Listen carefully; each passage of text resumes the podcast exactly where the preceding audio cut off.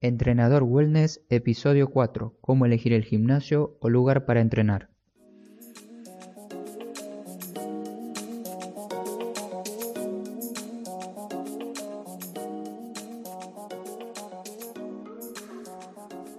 Buenos días, hoy es miércoles 9 de enero del 2019 y bienvenidos a un episodio más de Entrenador Wellness, un podcast donde aprenderás realmente sobre entrenamiento, alimentación y lo fácil que es generar hábitos saludables para obtener la vida que te mereces.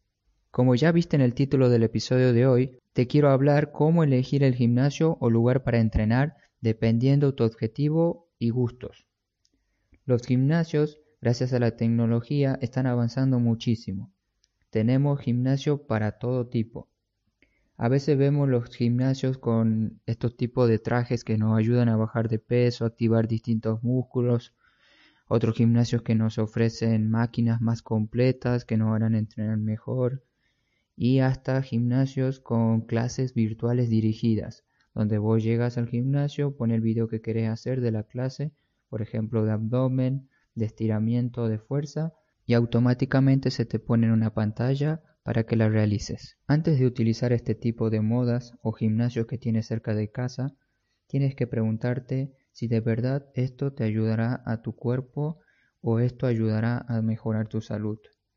Y si estás en verdad con muchas dudas, consulta con un profesional para que te asesore y así puedas elegir el correcto. Sacando de lado este tipo de modas, a mí me gusta que la tecnología se fusione con el entrenamiento porque desde mi punto de vista de entrenador me ayuda a analizar mucho más mis alumnos y a tenerlos con un mejor servicio. Y a ustedes le ofrece una amplia gama de opciones para entrenar, ya sea desde la casa o en un gimnasio con una rutina personalizada obtenida de algún entrenador online.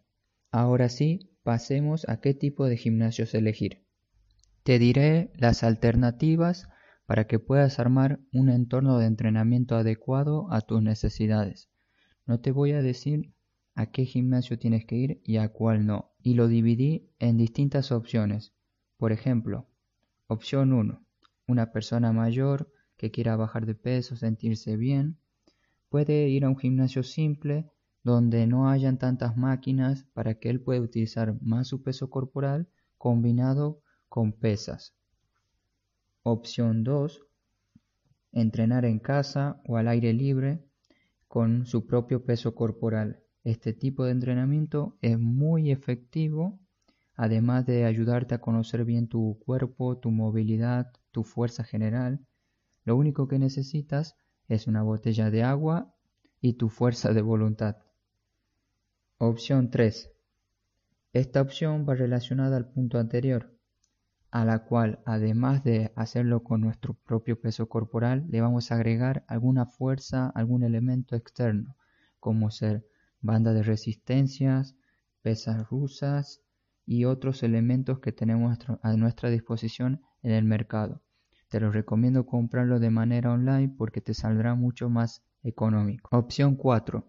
Si solamente deseas realizar actividad física para sentirte mejor contigo mismo, despejarte un poco, aliviar el estrés que vives de tu trabajo, de tu vida cotidiana, te recomiendo realizar clases en grupos.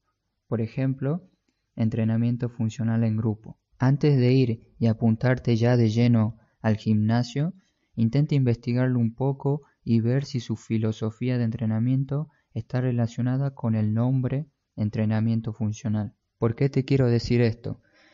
Es que en el mercado de gimnasios de fitness somos muy inventores y tenemos distintos nombres para todo por ejemplo Cross Training, Core 360, CrossFit y todos estos nombres más que confunden a las personas y se ponen mucho más indecisa a la hora de elegir un gimnasio. Por último, la opción 5 está dirigida para personas mayores de 50 años que nunca hicieron actividad física, tienen problemas de movilidad y algún tipo de enfermedad.